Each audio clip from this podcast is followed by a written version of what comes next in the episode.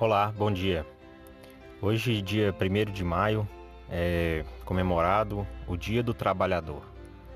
Com certeza, nesse ano está sendo uma ocasião bem diferente porque muitas pessoas estão sem trabalho devido à crise gerada pela pandemia do coronavírus. Muitas pessoas estão é, sem poder trabalhar e outras foram dispensadas, demitidas por conta da dificuldade econômica que alguns empresários estão passando. Então eu queria compartilhar uma escritura que é uma parábola em que Jesus Cristo fala sobre trabalhadores da, na vinha. Então, em Mateus, no capítulo 20, lemos o seguinte a partir do primeiro versículo: Porque o reino dos céus é semelhante a um homem, pai de família, que saiu de madrugada para contratar trabalhadores para sua vinha. E ajustando com os trabalhadores a um denário por dia, mandou-os para a sua vinha. E saindo perto da hora terceira, viu outros que estavam ociosos na praça, e disse-lhes: Ide vós também para a vinha, e dar-vos-ei o que for justo.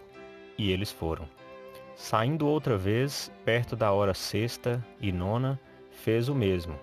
E saindo perto da hora undécima, encontrou outros que estavam ociosos, e disse-lhes: Por que estáis ociosos o dia todo? Disseram-lhes eles: Porque ninguém nos contratou. Disse-lhes ele: Ide vós também para a vinha e recebereis o que for justo. E aproximando-se a noite, disse o senhor da vinha ao seu mordomo: Chama os trabalhadores e paga-lhes o salário, começando pelos últimos até os primeiros. E chegando os que tinham ido perto da hora undécima, receberam um denário cada um. Chegando, porém, os primeiros, cuidaram que haviam de receber mais, e também receberam um denário cada um. E recebendo-o, murmuravam contra o pai de família, dizendo: Estes últimos trabalharam só uma hora, e tu os igualaste conosco, que suportamos a fadiga e o calor do dia. Ele, porém, respondendo, disse-lhe, disse a um deles: Amigo, não te faço agravo. Não ajustastes tu comigo por um denário? Toma o que é teu e retira-te. Eu quero dar a este último tanto quanto a ti. Ou não me é lícito fazer o que quiser do que é meu? Ou são maus aos teus olhos porque eu sou bom? Assim, os últimos serão os primeiros, e os primeiros os últimos, porque muitos são chamados, mas poucos escolhidos.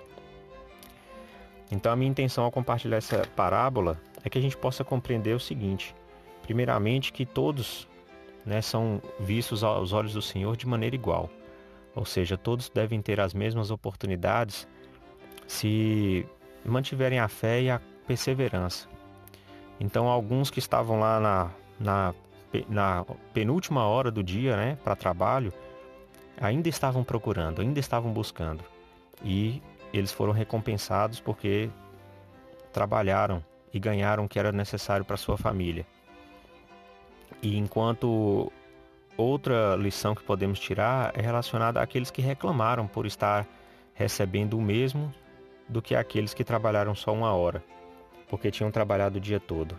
Quanto a isso, quero citar uma declaração do elder Jeffrey A. Holland, do Quórum dos Doze Apóstolos. Ele disse o seguinte: Haverá momentos em nossa vida em que alguém receberá uma bênção inesperada ou um reconhecimento especial.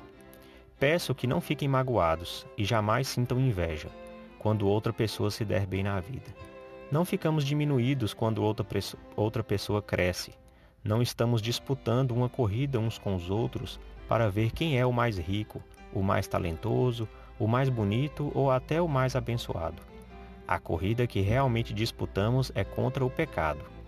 Cobiçar, reclamar ou prejudicar os outros não eleva nossa posição, e tampouco rebaixar alguém melhora a nossa autoimagem. Portanto, sejam bondosos e sejam gratos por Deus ser bondoso. Esse é um jeito feliz de viver. Então eu presto meu testemunho de que realmente se nós vivermos é, nossa vida desejando o melhor para o nosso próximo e nos esforçarmos constantemente, o Senhor vai nos abençoar. Não precisamos ter inveja ou disputar com outras pessoas, porque as bênçãos são para todos.